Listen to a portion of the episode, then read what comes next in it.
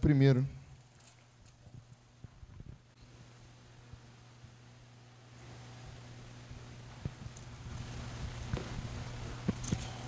Romanos 12 diz assim: Rogo-vos, pois, irmãos, pelas misericórdias de Deus, que apresenteis o vosso corpo por sacrifício vivo, santo e agradável a Deus, que é o vosso culto racional. E não vos conformeis com este século, mas transformai-vos pela renovação da vossa mente, para que experimenteis qual seja a boa, agradável e perfeita vontade de Deus. Amém? Amém, irmãos? Estão comigo? Amém. Tá. De vez em quando eu vou perguntar se os irmãos estão comigo. Eu, eu, eu costumo brincar, né? É, eu falo muito isso às vezes com os amigos, que para os pregadores pentecostais deve ser muito difícil nesse momento de pandemia pregar, porque geralmente o pessoal fala muito, pega na mão do seu irmão, vira para o irmão que está do lado e fala. E a gente está em período de distanciamento social, então é um pouco difícil fazer esse tipo de coisa. Nunca foi do meu costume, mas eu imagino a dificuldade para essas pessoas é, que deve ser. Mas tratando do texto, eu quero falar hoje sobre uma vida que vale a pena ser vivida. Quero falar sobre uma vida onde existe propósito de se viver. E eu estou direcionando isso a uma vida de acordo com o Evangelho de Jesus. É viver o Evangelho de Jesus de maneira em que ele realmente deve ser vivido. O apóstolo Paulo está falando na carta aos Romanos sobre salvação. E a carta aos Romanos, para você ter uma ideia, é uma carta tão densa na, no quesito conteúdo, mas ao mesmo tempo tão poderosa naquilo que ela revela, que alguns grandes homens da, da, da, história da igreja foram convertidos ao ler o livro de Romanos. Agostinho de Hipona é um deles, John Wesley é um deles, Lutero é um deles, e tantos outros homens que, lendo a revelação do Evangelho contida no livro de Romanos, foram persuadidos pelo Evangelho, foram transformados pelo Evangelho ao ler essa carta. O apóstolo Paulo está falando sobre a trajetória da humanidade, nos primeiros capítulos, falando sobre o, o, pecado, sobre o que o pecado fez conosco, sobre o que o pecado fez com tudo aquilo que está em volta de nós, como o pecado degradou a criação, como nós agora somos, estamos malditos por causa do pecado, como nós agora não, não temos nada em nós que podemos dizer que é louvável, mas ainda resta algo que é a imagem de Deus em nós, e por isso nós podemos ainda ver coisas boas no meio da, das pessoas, porque ainda existe Deus no meio do seu povo. Ainda existe um povo que clama, ainda existe um povo que ora, mas esse povo que é transformado, que é eleito, que é escolhido por Deus, é um povo que é separado e existe algo dentro dele que não é dele mesmo, mas é do próprio Senhor. Esse valor imensurável, esse, esse valor que não tem a ver com, conosco, não é sobre nós mesmos, mas é sobre aquilo que Deus colocou dentro das nossas vidas. E ali, a partir do capítulo 9, 10 e até o 11 de Romanos, Paulo começa a falar sobre a salvação. E é talvez os três capítulos mais difíceis, e, e, e, se eu não disser que, se eu não puder dizer, dizer que é mais difícil, talvez sejam os capítulos onde a gente tem mais divergência de pensamentos. E aí, existe eleição, não existe eleição, e aí a eleição é segundo a, a, a presciência, a eleição é segundo a, a graça, e aí como que é? Deus escolheu, o livre-arbítrio, predestinação, e às vezes a gente se pega nesses textos e são, são questões que não são fechadas. Nós geralmente temos nossa forma de pensar de acordo com aquilo que a igreja vem construindo ao longo da história, mas são textos extremamente complexos. E no final desse texto, no final do capítulo 11 de Romanos, Paulo ele diz o seguinte: ó a profundidade da riqueza, da sabedoria, do conhecimento de Deus, quão insondáveis são os seus juízos, quão inescrutáveis são os seus caminhos. Quem conhece a mente do Senhor? Ou quem foi o seu conselheiro? E aí ele começa a falar, e parece que Paulo está divagando sobre aquilo que ele acabou de falar. Quão poderosas são essas verdades, quão magníficas são essas verdades que ele está falando, que ele recebeu de Deus. Ele fala: quem é que pode conhecer a mente de Deus? Quem é que pode dar conselhos a Deus para criar um plano de salvação tão perfeito? E eu me alegro com isso, irmãos, porque quando Paulo está falando sobre isso, É porque para Paulo está completamente claro: Deus tem um plano sobre tudo que está acontecendo. Às vezes a gente se perde e a gente começa a achar que, não sei, as coisas saíram do controle de Deus. A gente acha que a igreja não está fazendo o trabalho dela. E a gente conversava sobre isso é, nós aqui, alguns jovens da igreja, nós temos um grupo para discutir sobre Bíblia, sobre questões que acontecem, e a gente está sempre, semanalmente, conversando, desabafando, orando, e às vezes, uma vez, pelo menos uma vez por semana, fazendo uma videochamada para falar sobre o Evangelho. E eu conversava com eles, essa semana eu tive a experiência de conversar com alguns amigos, e eles falavam para mim sobre a, sobre a tristeza que eles têm com o que aconteceu com a igreja brasileira. E eu falei para eles o seguinte: quando você começa a ir por um caminho de, de pesquisa, no sentido acadêmico, você para de, de generalizar as coisas. Nós não temos propriedade para dizer que todas as pessoas são, que toda igreja é, que todo mundo é, porque nós não temos números para quantificar isso. Então nós não podemos julgar o trabalho daqueles que estão no anonimato por causa de uma, de uma quantidade de pessoas que estão no meio da, da fama, que estão no meio da televisão, estão fazendo coisas erradas dizendo que é em nome de Deus. O nosso papel enquanto igreja é combater essas falsas, esses falsos ensinamentos, essas falsas verdades. Mas nós não podemos generalizar, existe uma igreja trabalhando, existe um corpo de Cristo trabalhando. E enquanto nós, nós parar, ficarmos generalizando, nós não vamos trabalhar e não vamos ver a igreja de Deus trabalhando e atuando. E Paulo, quando escreve sobre essa verdade, é como se ele tivesse no momento, ufa, ele termina de escrever o capítulo 11, ele dá aquela respirada e fala: quão profundidade das riquezas, da sabedoria, do conhecimento, quão perfeito é esse Deus para criar um plano tão maravilhoso. Ele respira, ele fica aliviado, ele fica admirado. Eu posso imaginar o apóstolo Paulo talvez olhando a natureza e pensando: caramba, Deus acertou em cheio. Hoje de manhã, o, o Leonardo falou sobre meditação. O, o salmista, Davi, era alguém que contemplava. Se você olhar Salmos, o número 8 de Salmos, você vê ele falando sobre a criação, os céus manifestam a glória de Deus, o firmamento as obras de suas mãos, e o Senhor nos fez um pouco menor do que os anjos, e nos coroou, e nos deu a natureza para que nós criássemos. E ele vai falando: quem é o, quem é o, é o homem para que dele te lembres? Davi está meditando sobre um plano poderoso de Deus e falando: caramba, e o Senhor ainda se lembra de nós. Porque quando nós meditamos naquilo que Deus está fazendo, nós podemos ter a clareza, irmãos, que está tudo dentro do plano de Deus. Tudo que tem acontecido, que tem manchado algumas igrejas, ou tem manchado o nome do Evangelho, a minha percepção, o meu senso de escatológico diz que o Senhor está limpando a sua igreja. Aquilo que o apóstolo João diz lá no Apocalipse: quem é sujo, se suje mais, quem é limpo, se limpe mais. E esse texto não é um conselho, do tipo, se você está sujo, então se suja mais. Se você está limpo, se limpa mais. Não, ele está falando de uma consequência. Que quando esse, esse, esse fim dos tempos chegar, quem é sujo vai se sujar mais. Quem é limpo vai se limpar mais. O apóstolo Paulo fala a mesma coisa quando ele está falando sobre a Santa Ceia. Eu vejo que no meio de vocês existem dissensões, mas em parte eu creio. Eu me alegro com isso. Ou seja, por que, que ele se alegra com isso? E ele diz: porque é necessário que isso aconteça, para que no meio de vocês sejam esclarecidos os que são de Deus e os que não são de Deus. Então, quando acontece um escândalo, quando acontece alguma coisa que a gente fica duvidoso a respeito do, do plano de Deus, a respeito do trabalho da igreja, nós podemos ficar aliviados. O Senhor está limpando a sua igreja. Efésios, Efésios 5, quando fala sobre a relação do homem com a mulher, e ele traz ali essa, essa a memória, a questão da igreja, e ele fala, o apóstolo Paulo fala, quão maravilhoso é, é esse mistério. Não digo sobre a relação do homem e da mulher, mas em a relação da igreja.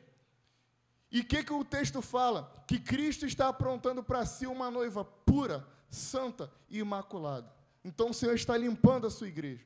O apóstolo Paulo parece ter completa consciência disso, quando fala com profundidade das riquezas. O Senhor, ele fez um plano todo poderoso que não pode ser desfeito, e que é poderoso esse plano, é maravilhoso, é perfeito, é imutável.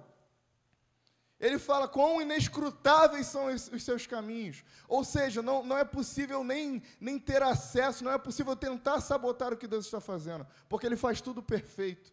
E depois que ele tem essa consciência, ele diz: Então eu rogo-vos, pois, irmãos. É como se o apóstolo Paulo estivesse parando no capítulo 12 e estivesse dizendo: Eu sei que eu estou escrevendo aqui algo que é revelado, mas agora pausa. Pelo amor de Deus, vocês que estão lendo aquilo que eu estou escrevendo, ele está apelando, é como se ele estivesse dizendo: pelo amor de Deus, pelo amor do Senhor, para tudo que você está fazendo, preste muita atenção naquilo que eu estou te falando agora. Faz uma pausa, raciocina. E se você leva o que eu falo em consideração, se você acha que eu fui chamado por Deus, pelo amor de Deus, preste atenção no que eu vou falar agora.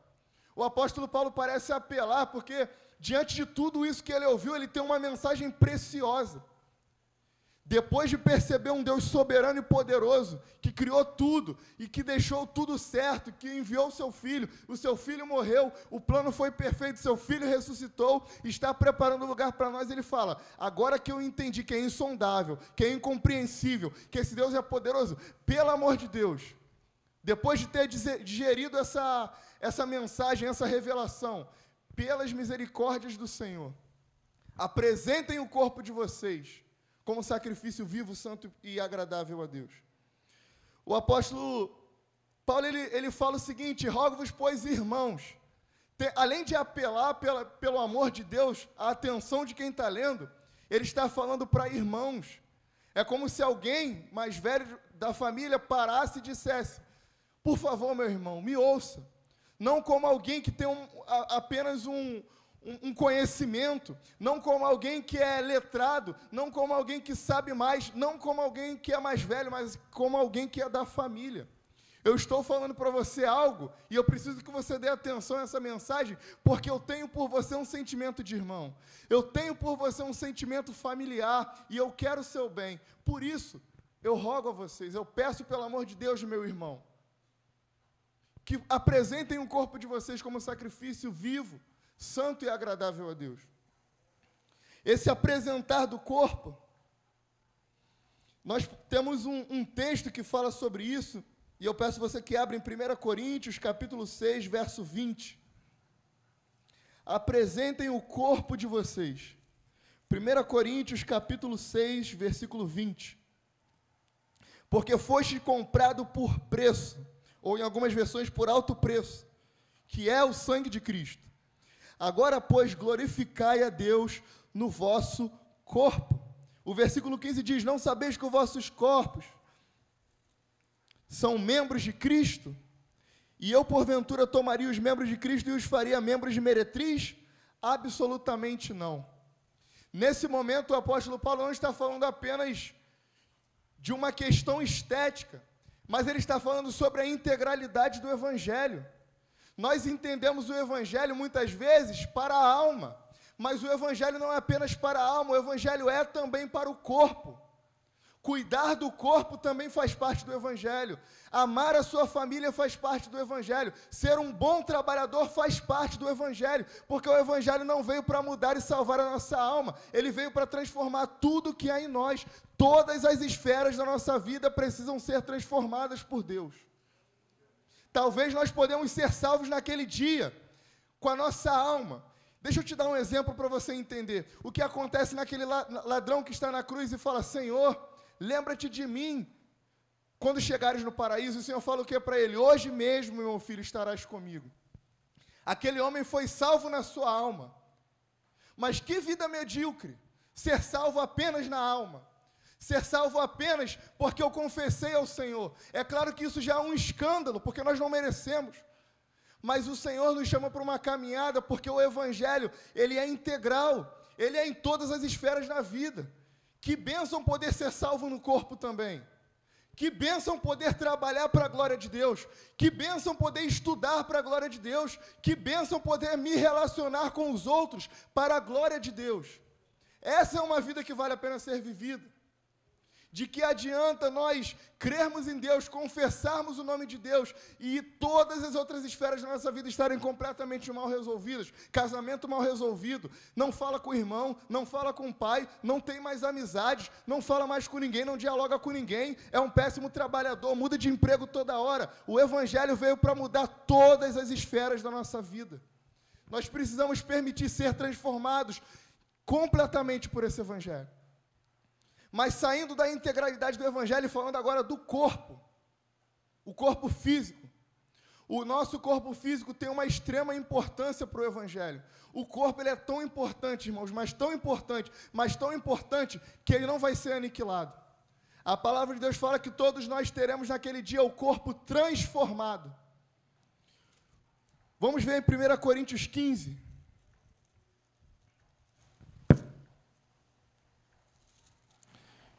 1 Coríntios 15, versículo 20 diz o seguinte: Mas de fato Cristo ressuscitou dentre os mortos, sendo ele as primícias dos que dormem. O pastor cita muito esse texto aqui na igreja. O que esse texto está dizendo é o seguinte: Cristo foi o primeiro que ressuscitou, logo, todos ressuscitaremos também. Mas olha o que diz o versículo 51. Eis que vos digo um mistério: nem todos dormiremos, mas seremos transformados todos no momento, no abrir e fechar de olhos ao ressoar da última trombeta. A trombeta soará, os mortos ressuscitarão incorruptível, e nós seremos o quê? Transformados. Porque é necessário que este corpo corruptível se revista da incorruptibilidade e que o corpo mortal se revista da imortalidade. Se você ler os versículos anteriores de 1 Coríntios 15, o que o apóstolo Paulo está falando é o seguinte: o corpo é importante, e o versículo 45 ele vai dizer o seguinte: porque antes do espiritual veio o natural. Ele está estabelecendo uma ordem de importância, dizendo: primeiro foi Adão, depois veio Cristo. Não que Adão é mais importante que Cristo, mas é Cristo nos fez, Deus nos fez lá no Éden para sermos humanos para sermos naturais. Mas ele fala que depois que carne e sangue não podem habitar aquilo que é incorruptível. Por causa disso, é que o corpo precisa ser transformado. E aí ele fala que o primeiro Adão pecou. E o segundo Adão, que é Deus, que o primeiro Adão, alma vivente, o segundo Adão, o segundo homem, Cristo, ser vivificante. Ou seja, o corpo é importante e por causa do pecado do homem o corpo se torna corrupto, mas Cristo vem e morre por nós para também salvar o corpo, para que o corpo seja incorruptível e possa habitar. Cristo, quando vem, ele ressuscita, ele está com os discípulos, ele parte o pão e as pessoas reconhecem Cristo pelo partir do pão. E a palavra de Deus fala que ele ceia com eles ali. Existe um corpo Cristo, quando ressuscita, tem um corpo. O corpo tem a sua importância. Um outro momento, Cristo, se eu não me engano, acho que é Maria Madalena que vê Cristo, e ela fala, mestre, ele fala, não me toques, ainda não é o momento. Havia ali um Cristo com um corpo. Por isso nós precisamos cuidar do nosso corpo. Isso aqui não é um papo de coach, isso aqui não é um papo de nutrição, de fisioterapia. Eu, o que eu estou querendo te fazer entender é que todas as esferas da nossa vida precisam ser resgatadas pelo Evangelho. E eu estou falando isso porque às vezes a nossa mentalidade é: Maranata, hora vem, Senhor Jesus, e taca fogo em tudo que tem aqui à nossa volta. Quando na verdade tudo isso aqui tem valor. Mas o pecado corrompeu tudo. Mas o Senhor virá naquele grande dia e a palavra de Deus fala sobre novos céus e nova terra também, onde habita a justiça, onde não há corrupção. Porque tudo que Deus fez é bom, é maravilhoso. O homem manchou com o pecado, mas continua sendo bom e maravilhoso porque ele é poderoso para limpar tudo e criar tudo novo e fazer tudo para a sua glória. Por que, que você nasceu aqui em Belfor Roxo, no Parque Almorim, porque você mora aqui, porque você chegou com vida até a idade que você está agora. É para você apenas aguardar a vinda do Senhor? Não, é para você também apressar, como diz o apóstolo Pedro. Ou seja, é trabalhar. Se o Senhor me deu essa vida, se o Senhor me deu esse relacionamento, se o Senhor me deu essa família, se o Senhor me deu esse emprego, é porque eu preciso fazer algo com isso que glorifique o nome dEle. Isso é, é, é tão, é tão difícil para a gente quando nós somos pegos pelo Evangelho de compreender isso, que quando Martinho Lutero fixa as 95 teses na porta daquela igreja, ele começa a falar sobre o Evangelho, as pessoas começam a entrar em desespero porque elas têm consciência da vida que elas têm agora. E a partir dessa consciência, há um texto, há uma história que diz que um sapateiro chega para Lutero e fala: Lutero, estou desesperado, porque eu entendi o Evangelho e eu preciso largar isso que eu estou fazendo.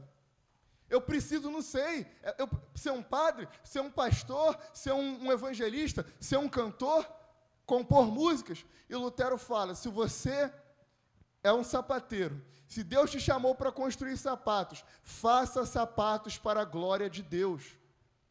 Se Deus te chamou para fazer cadeiras, faça uma cadeira para a glória de Deus. E, e o, Lutero segue dizendo, de maneira em que você faça um trabalho tão maravilhoso. E as pessoas perguntam: como alguém é capaz de fazer um trabalho tão maravilhoso e vender por um preço justo? E você responderá: porque eu faço para a glória de Deus. O meu coração não está nas riquezas. O meu coração está, fazer, está em fazer aquilo que Deus me ensinou a fazer e glorificar o nome dele por isso. Por que, que eu faço uma cadeira e cobro um preço justo enquanto as pessoas fazem a mesma cadeira com menos conforto e cobram um valor muito maior? A minha resposta é porque o meu coração está em Deus, o amado e Senhor da minha alma. É sobre isso, sobre esse resgate do Evangelho. E o apóstolo Paulo continua que apresentem o corpo de vocês como sacrifício. Nós podemos lembrar sobre o texto de Romanos 6, 12 e 13, que diz: Não reine, portanto, o pecado em vosso corpo mortal para lhes obedecerdes em suas concupiscências. Nem tampouco apresenteis os vossos membros ao pecado por instrumento de iniquidade, mas apresentai-vos a Deus como vivos dentre mortos, e os vossos membros a Deus como instrumento de justiça. Se você ler o versículo 12 e 13 de Romanos, o que Paulo está dizendo é, não, o que ele está querendo dizer é, não apresente às vezes o corpo de vocês, mas apresentem completamente o corpo de vocês sejam in, in, intencionalmente de Deus. Não apenas confessem o nome dele, amem a sua palavra. Não apenas digam que creem no nome dele, creiam no nome dele. Não apenas digam e, e pensem que o Evangelho transformou vocês, permitam que as pessoas vejam a transformação do Evangelho na vida de vocês, se doem completamente. E esse sacrifício ele tem duas características é um sacrifício vivo. Às vezes, quando eu, quando eu ouço o texto, quando eu ouvi o texto de Romanos, ficava pensando, sacrifício vivo, santo e agradável. Esse sacrifício é o sacrifício do corpo. Como que eu posso fazer um sacrifício vivo do meu corpo? É sacrificando o meu corpo, literalmente. O que Paulo está falando aqui Paulo está falando para uma igreja que está em processo de perseguição, em fase de perseguição. Então, o que o apóstolo Paulo está dizendo é: esteja pronto a morrer pela causa do Evangelho. Porque essa é uma vida que vale a pena ser vivida. Mas se a sua vida não for pedida, viva como quem doa a sua vida para morrer todos os dias pelo Evangelho. Quer ver alguém que entendeu isso aqui? Claro que no seu tempo, claro que dentro da sua dispensação, Abraão. Abraão teve a experiência de entregar o seu próprio filho. E quando ele está pronto a entregar o seu, o seu próprio filho, Hebreus fala que Abraão, pela fé, entregou o seu filho, de maneira como cresce que se o, o seu filho fosse morto, Deus era poderoso para ressuscitar o seu filho. Ou seja, na mente de Abraão, Isaac já tinha sido morto. E ele já tinha ressuscitado e tinha voltado. Porque Abraão confiava na promessa de Deus. Se o Senhor disse que é através de Isaac, vai ser através de Isaac. Se ele vai matar Isaac ou não, não me importa. Eu sei que ele é poderoso para ressuscitar. Porque ele não volta com a sua palavra. É sobre essa fé, é sobre essa certeza de quem Deus é quando nós confiamos em Deus, irmãos, quando nós acreditamos, quando nós entendemos o Evangelho, nós não tememos nem entregar os nossos corpos para ser sacrificado, para ser surrado, para ser perseguido. Atos dos Apóstolos falam que os discípulos saem regozijando no momento de perseguição, por serem dignos de morrer pela causa do Evangelho.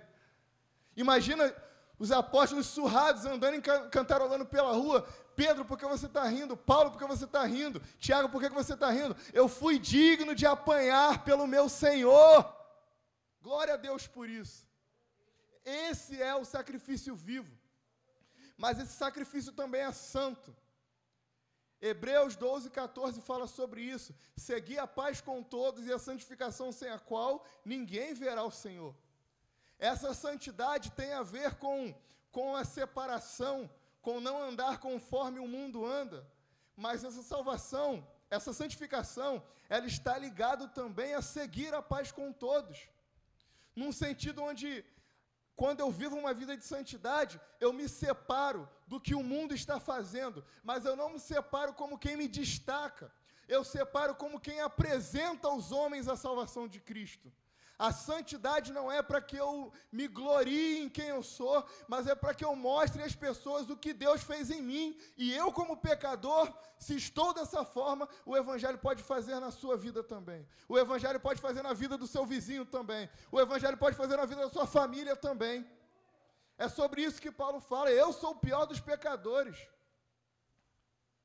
Quando nós entendemos isso, nós vivemos uma vida de santidade, não como quem justifica a si mesmo, mas como alguém que mostra aos homens que é, é possível qualquer um ser salvo, se confessar ao Senhor os seus pecados e crer nele e crer no Evangelho.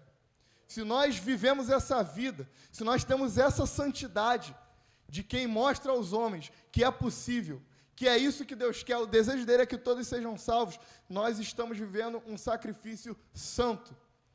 E esse sacrifício vivo e santo, eles são agradáveis ao Senhor. O apóstolo Paulo fala sobre esse culto racional. E o culto racional aqui nada mais é do que um culto consciente.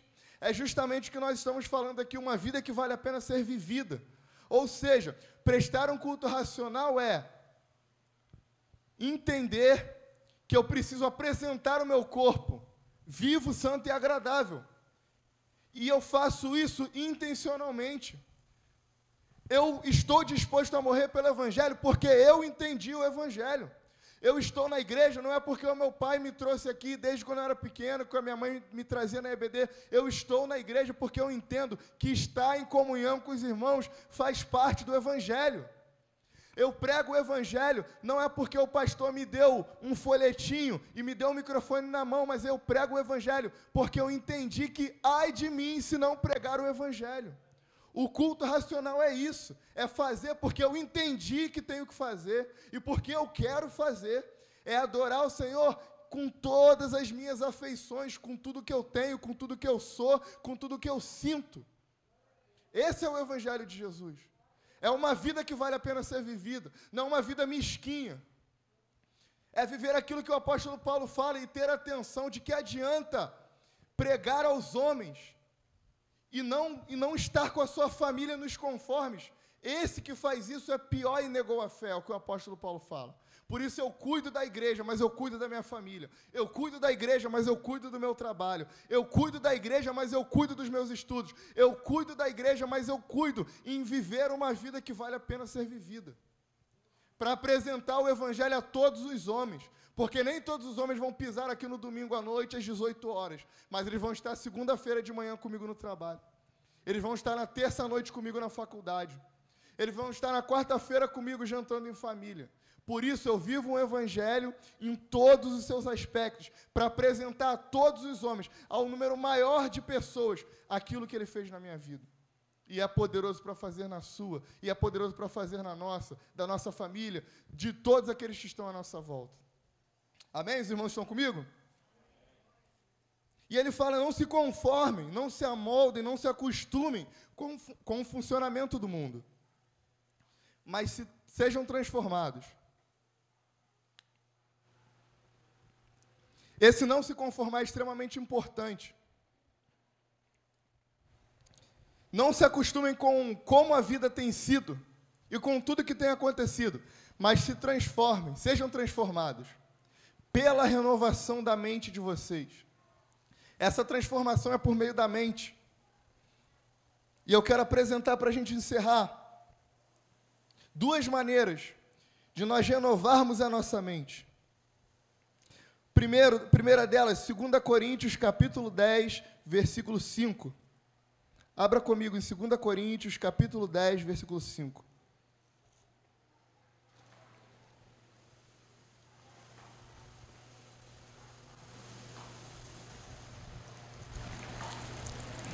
Segunda Coríntios 10, 5 diz o seguinte, E toda altivez que se levante contra o conhecimento de Deus e levando cativo todo pensamento à obediência de Deus. Como então renovar a minha mente para ser transformado e não me amoldar com o mundo?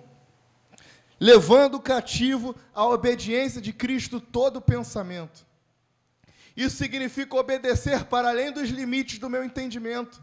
Isso me lembra o apóstolo Pedro, quando fala: Senhor, eu sou pescador, eu conheço o mar, eu conheço o barco, pescamos o dia inteiro e nada trouxemos.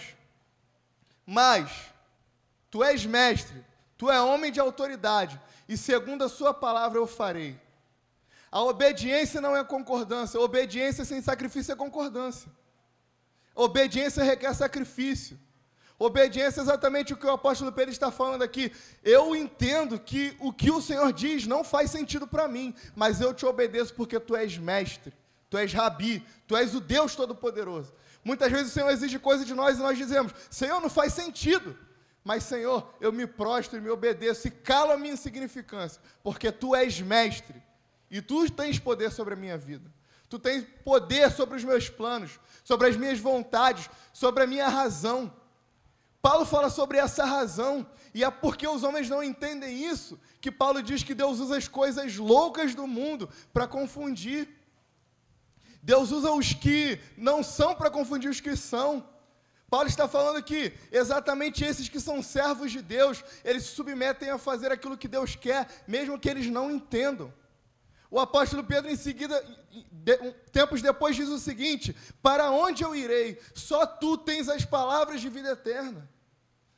Imagina um homem, um discípulo que viveu com Jesus e a palavra de Deus fala que diversas parábolas ou diversas coisas que Jesus falava, eles não entendiam, mas eles tinham a certeza no seu coração de que era ele, de que ele era o Cristo, de que ele era o prometido, de que ele era o enviado. E o apóstolo Pedro então diz: Para onde eu irei? Só tu tens palavra de vida eterna. Eu não tenho onde me esconder, eu não tenho outra vida para viver, eu não posso voltar a ser pescador, porque o Senhor faz sentido para mim, é o que eu preciso para a minha vida, eu não tenho outra maneira de viver. E nós precisamos seguir nessa mesma lógica, entregando e levando cativo a obediência de Cristo, qualquer pensamento. O segundo texto, Efésios capítulo 4, versículo 22. A palavra de Deus diz que o temor do Senhor é o princípio da sabedoria. Quando tememos ao Senhor, esse temer no sentido não apenas de confiar, mas de, de, se amedrontar na presença dEle, de saber que Ele é poderoso, nos leva, irmãos, a esse caminho de obediência, de colocar cativo a obediência de Cristo todo o pensamento. Senhor, eu me submeto à Sua vontade, mesmo às vezes não concordando, mesmo às vezes não entendendo, como, como Thales diz naquela canção, mesmo sem entender, mesmo sem entender, eu confio em Ti, Senhor, mesmo sem entender porque tu tens o que é melhor para mim. Mesmo sem entender, eu confio.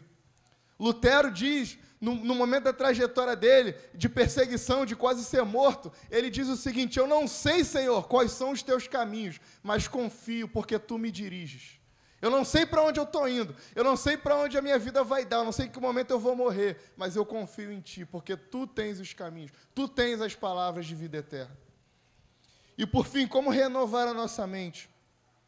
A palavra de Deus fala renovando a nossa maneira de pensar. Efésios, capítulo 4, versículo 22. Efésios 4, 22 diz o seguinte: No sentido de que, quanto ao trato passado, vos despojeis do velho homem, que se corrompe segundo a concupiscência do engano, e vos renoveis no espírito do vosso entendimento Aqui, e vos renoveis no espírito da vossa mente. Em algumas versões, como a NVI, reno, renovem a maneira de vocês de pensar.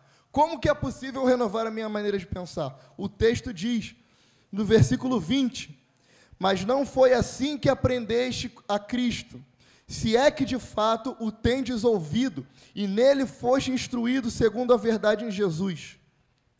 Como então mudar a minha maneira de pensar? Aprendendo com Cristo e fazendo aquilo que ele me ensinou que fizesse. O que fazer? Versículo 24: E vos revistais do novo homem, criando segundo a Deus em justiça e retidão procedentes de verdade.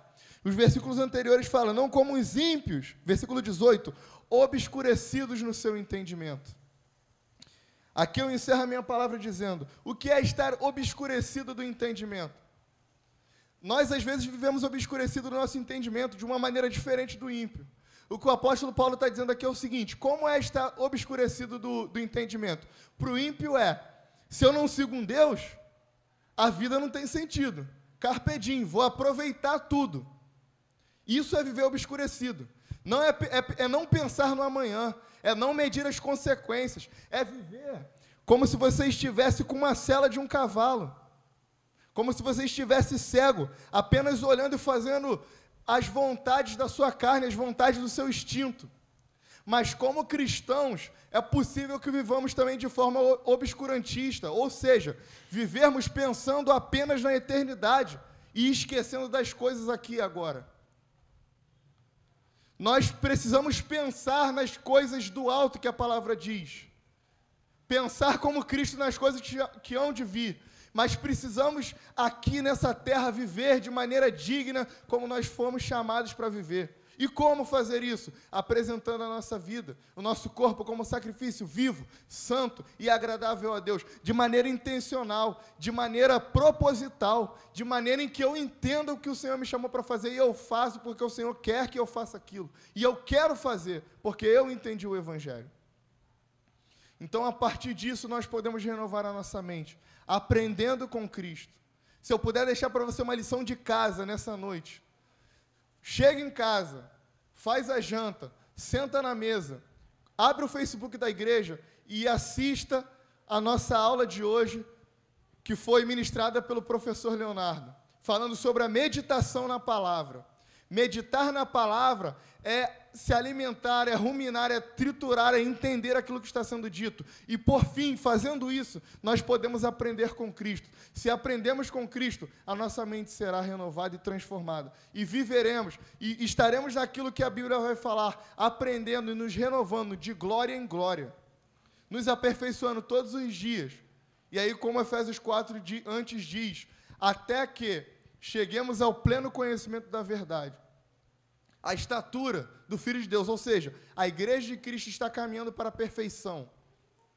Essa perfeição se completa quando Cristo vem, mas cada dia mais ela é limpa, ela é santa, ela é imaculada, ela vai sendo tirada toda a mancha dela, até que Cristo venha e de, de fato faça o trabalho que nós não somos capazes de fazer, mas enquanto isso, nós estamos vivendo uma vida que vale a pena ser vivida. Uma vida com propósito, uma vida que é intencional, uma vida com quem ama o Evangelho e sente aquilo que o apóstolo Paulo disse: ai de mim se não pregar o Evangelho. Amém? Vamos ficar de pé, vamos fazer uma oração para encerrar? Senhor, nós oramos a Ti nessa noite e pedimos pela renovação da nossa mente, que sejamos transformados todos os dias pelo Teu Evangelho que venhamos viver essa mensagem poderosa, que venhamos amar a tua palavra, Pai. Que não venhamos estar aqui na igreja, congregando com os irmãos no domingo à noite, assistindo culto ou prestando culto, apenas pelo medo de ir para o inferno, ou apenas para garantir nossa salvação, ou apenas porque isso aqui já faz parte da nossa rotina litúrgica mas que venhamos, Senhor, fazer aquilo que o Senhor nos chamou para fazer, porque de fato entendemos a tua mensagem, porque de fato sabemos que tua palavra é tudo para nós, é nosso alimento, é o que nós precisamos, é como nós vivemos. Como o apóstolo Pedro disse, Pai, para onde nós podemos ir? Só o Senhor tem a palavra de vida eterna, só o Senhor é detentor de tudo, sustentador, criador, Deus poderoso e criador de todas as coisas. Nos dê essa verdade, essa certeza do Evangelho, de amar ao Senhor, de andar pelos teus caminhos e de viver uma vida, Senhor, intencional, uma vida com propósito. E esse propósito é viver para a tua glória e experimentar a tua vontade, Pai, que é boa, perfeita e agradável. Nos dá esse privilégio, Deus, de estarmos aqui no teu templo, de estarmos em comunhão com os irmãos, de pregarmos o seu evangelho e de amarmos essa mensagem. E, de, se necessário for, apresentar o nosso corpo, Senhor, para ser perseguido, para ser surrado, para ser morto, em nome dessa mensagem que é muito maior do que a nossa própria vida. Nós te agradecemos por isso. Em nome de Jesus, amém. Amém.